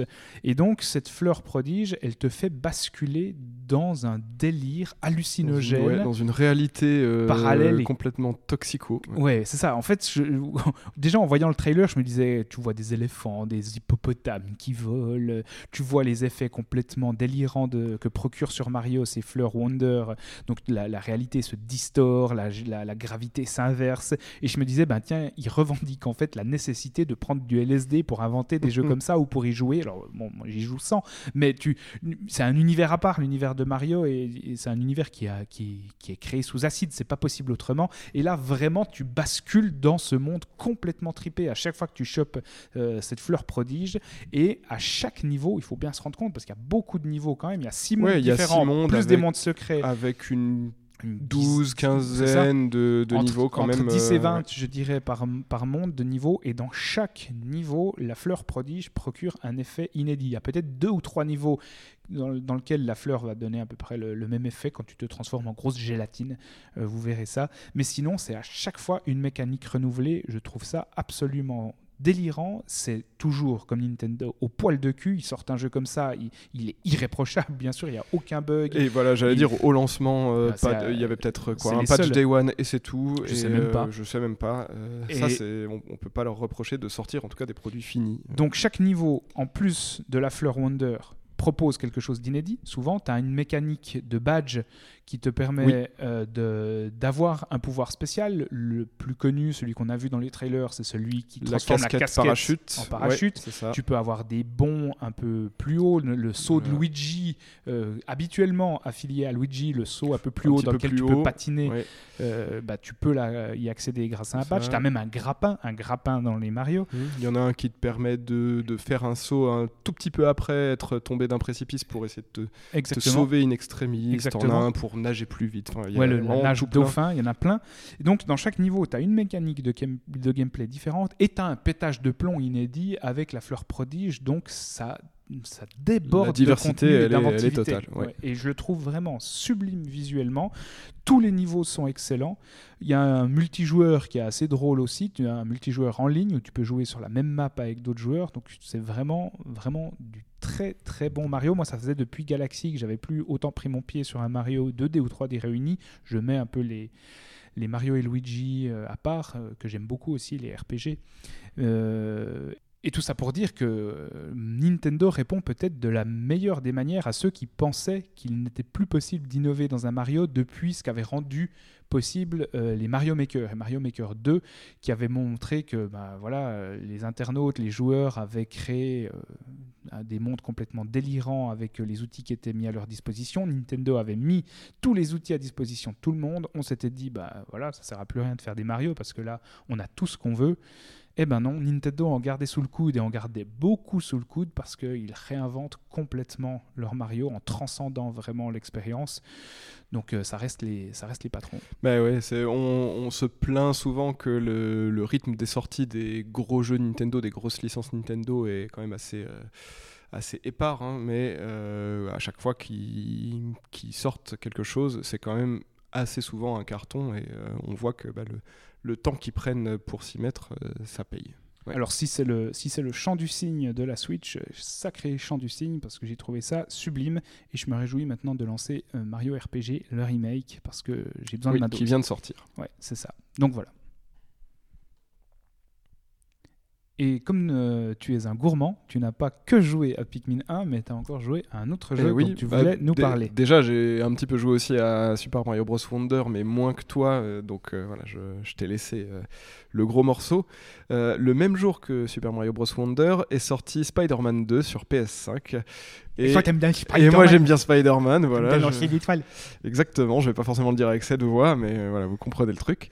Euh, j'avais bien aimé le premier sur PS4, j'avais bien aimé aussi Miles Morales sur euh, PS4 ou 5 puisqu'il est sorti sur les deux. Ce DLC de luxe. Le, gros DLC de luxe, ouais, qui au moins avait le, mérite de ne pas durer plus que nécessaire, ce qui n'est malheureusement pas le cas de Spider-Man 2. Alors, je l'ai fini en, je pense, une quinzaine d'heures, ce qui n'est est pas trop non plus. Mais on sait ton, ton caractère de, de Bah oui, alors si le jeu me donne suffisamment de, de trucs à grignoter, je, je, peux rester plus longtemps, mais là... Dis, dis, le gars qui a fait Elden Ring en 20 heures, quoi. Non, j'ai pas fait Elden Ring en 20 heures. Je pense que je l'ai fait en peut-être 24 heures. non, je, je, je, sais plus. Il n'y avait pas assez à grignoter il y, avait, pour Thomas il y, y avait trop à grignoter sur Elden Ring, mais c'est un débat pour un autre jour. Non, alors ce, ce Spider-Man 2... Euh, c'est le 1 en, en, plus plus, mais plus plus aussi sur les trucs qui allaient pas, ou en tout cas qui, qui me plaisaient pas trop dans le 1. Euh, notamment le fait que euh, tout est un peu trop long.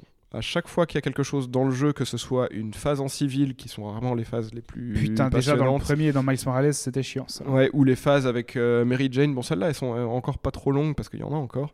Mais donc les phases en civil sont trop longues et euh, forcément notre personnage se déplace lentement dans ces moments-là. Euh, D'ailleurs, je dis notre personnage, il faut savoir que dans celui-là, euh, on contrôle, on alterne entre Peter Parker et Miles Morales. Les vagues d'ennemis sont beaucoup trop longues et les boss aussi, parce qu'il y en a, sont beaucoup trop longs. Ça s'explique, alors en tout cas le fait que les vagues d'ennemis soient beaucoup trop longues, ça s'explique par euh, quelque chose à la fois de narratif et de gameplay, c'est que le, les gens qui ont vu les, trailers le sauront. Il euh, y a Venom dans, dans cet épisode et c'est l'occasion pour euh, Peter Parker bah, de gagner des nouveaux pouvoirs euh, dus au symbiote, tandis que Miles Morales lui a des nouveaux pouvoirs de bioélectricité comme il en avait déjà dans, dans son épisode à lui. Ce qui fait que les développeurs ont vraiment ajouté beaucoup de nouvelles choses qui sont bienvenues pour la partie combat mais un petit peu moins pour tout ce qui était euh, le côté, alors pas vraiment infiltration, mais en tout cas euh, la partie où tu pouvais euh, prendre un hangar d'ennemis et puis tous les, les assommer discrètement pour justement pouvoir t'économiser un petit peu de, de phase de combat, parce qu'il faut dire que le combat est quand même euh, assez répétitif. Donc là, il l'est moins parce qu'il y a beaucoup plus d'aptitude sur chacun de nos deux personnages. Mais par contre, comme il voulait mettre ça en avant, eh ben, tout est trop long. C'est-à-dire que à chaque fois qu'on arrive dans une salle, qu'il y a des vagues d'ennemis qui arrivent, on se bat, ça dure quelques minutes, on se dit que c'est bien, on a pu euh, faire euh, joujou avec tous les, tous les nouveaux pouvoirs. On se dit que ce serait temps de passer à autre chose. Et ben non, il y a encore une, deux, trois vagues d'ennemis encore après. C'est interminable. Et malheureusement, les boss, c'est le cas aussi. Euh, c'est marrant parce qu'il y a quelques jours, on discutait en off du fait que tu me disais que t'espérais que dans le 2, ils avaient fait un meilleur traitement des super vilains que dans le 1, qui était là de, que de façon euh, très brève et en, un petit peu rushée vers la fin. Ouais, moi, ce qui m'avait vraiment dérangé, j'avais bien aimé le premier Spider-Man, qui était assez gratifiant dans, dans les possibilités de, de, navigation que ça te permettait dans Manhattan. Il y a un côté un peu grisant, et c'est une des premières fois où je me surprenais à ne pas me réjouir du fast travel dans Oui. un open world, parce que c'est vraiment, ben voilà, c'est cool, c'est Ouais. bêtement, c'est fun. C'est- toujours, le cas. hein. Il y a en plus les- l'espèce de, de, de De planeur, wingsuit. de wingsuit. Donc euh, ça, c'est c'est encore plus le cas. On, on va même d'ailleurs presque, je trouve, trop vite dans les, dans les déplacements. Ça fait un petit peu bizarre de, de voir qu'on se déplace euh, vite, euh, vraiment juste en se balançant. Mais en tout cas, ça fait le job. Mhm. Ouais. Mais donc j'aimais bien le jeu, mais j'avais vraiment regretté la, la gestion de, des boss au fil du jeu parce que j'avais l'impression que pendant les 90% du jeu, tu n'étais confronté à aucun boss, disons à aucun super vilain iconique. C'est que, que des vagues de, de, de, De trash de mob. nobod. Ouais, ouais. Et à la fin, tu t'enquilles comme euh, tout à coup, en comme une grosse brochette, 4, 5 super vilains enquillés les uns derrière les autres, alors que le jeu aurait pu tout à fait les parsemer ou euh, consacrer des, des arcs un peu Des arcs secondaires, ouais. euh, comme c'était le cas dans les, Bat- dans les Batman Arkham, qui eux, justement, géraient très très bien cette représentation tout au fil de l'histoire de différents vilains, avec un vilain principal, mais avec plein d'autres euh, arcs narratifs parallèles à ça. Et là, dans Spider-Man, bah, ça m'avait vraiment, vraiment frustré. Et j'attendais du 2, mais bon, apparemment, tu me dis que c'est pas trop le cas. J'attendais du 2 que tu rencontres des super vilains un peu euh, au fur et à mesure du jeu. Alors en un sens c'est le cas, bon il n'y en a pas énormément des, des super vilains, mais ils sont un petit peu mieux distillés sur toute la longueur du jeu.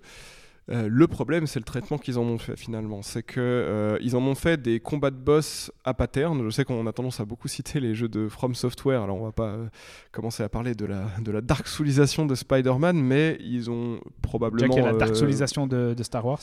Ouais, mais ils ont, ils ont probablement pris des, bah, des, des inspirations. Euh, donc on se retrouve avec des boss où euh, bah, il faut quand même observer un minimum les patterns pour éviter de se prendre des, coups qui parfois on ne peut pas esquiver. Il y a un bouton de parade maintenant, il y a certaines attaques qu'on doit esquiver, certaines attaques qu'on doit parer si on veut pas se prendre des dégâts. Et on va observer les patterns de l'ennemi, on va attendre son tour pour mettre quelques patates. Et surtout, là où euh, moi ça m'a vraiment gêné, c'est qu'ils ont des barres de vie. Des barres de vie, pas qu'une seule. C'est-à-dire que euh, on se farcit un boss, on observe ses mouvements, on réduit sa barre de vie qui est quand même assez longue. Le boss se relève, deuxième barre de vie, éventuellement une, peut-être deux petites attaques en plus. Bon, ok. Troisième barre de vie, dans certains cas quatrième, cinquième barre de vie, ça n'en finit pas, c'est interminable. Craqué, quoi. Tout est beaucoup trop long pour ce que c'est. Alors je pense que vraiment il, voulait mettre l'accent sur les combats, les combats, les nouveaux pouvoirs, mais euh, c'est trop long. C'est vraiment un jeu qui, qui m'a fatigué au bout d'un moment, euh, surtout que bah, ça, ça peut arriver euh, qu'on voilà, on, on, meurt pendant un combat, on fait un game over, bah, on reprend évidemment à la première phase, hein, donc c'est voilà. toujours un petit peu frustrant. Donc c'était pas un mauvais jeu, j'ai bien aimé l'histoire, j'ai bien aimé le traitement des personnages. C'est voilà, c'est une, histoire classique Spider-Man, ça fait bien le, taf, mais par contre, c'est le jeu en, c'est le, premier en plus plus. Donc là où on avait un, un, épisode Miles Morales qui savait faire dans le dans le réduit, bah là il fait dans le presque trop grand et le presque trop long. C'est un petit peu dommage. Ok, on verra si je le lance un jour. Je l'ai, je l'ai acheté, mais je Évidemment, ne l'ai pas encore. Je ne l'ai pas encore. Je crois qu'on n'a plus besoin de préciser ce genre de choses. Hein, voilà, on vous, sur ces bonnes paroles, on vous réussit de nous avoir, on vous réussit. On vous remercie de nous avoir écoutés. On espère que cet épisode vous a plu, que ça vous a donné envie de découvrir Mark of the Ninja et de Messenger. Si vous ne les avez pas fait, vous êtes des chanceux parce que vous avez deux très bons jeux à découvrir. Euh, dites-nous ce que vous avez pensé de, nos avis, de, ce qu'on a dit. Dites-nous si vous aimez qu'il y ait comme une sorte de, thème, de, fil conducteur entre les deux jeux euh, qu'on s'attribue. On peut-être que c'est appelé à se reproduire les épisodes suivants voilà on, verra. on pourra le refaire. Et n'hésitez pas à partager aussi sur les réseaux cet épisode. On, remercie euh, Semperludo pour euh, l'hébergement de ce podcast. On les salue. Et on se donne euh, rendez-vous dans environ un mois. Dans environ un mois pour parler de deux autres jeux. Alors vous verrez de quoi il s'agira. Petit spoiler, il y aura aussi une cohérence thématique. Exactement. En tout cas, un petit lien de mécanique ou de genre entre les deux jeux qu'on abordera le mois prochain. On verra si on est aussi dithyrambique que ce mois. On l'espère. À bientôt. À bientôt Thomas. À bientôt. À la prochaine. Jouez bien. Bye bye. Ciao.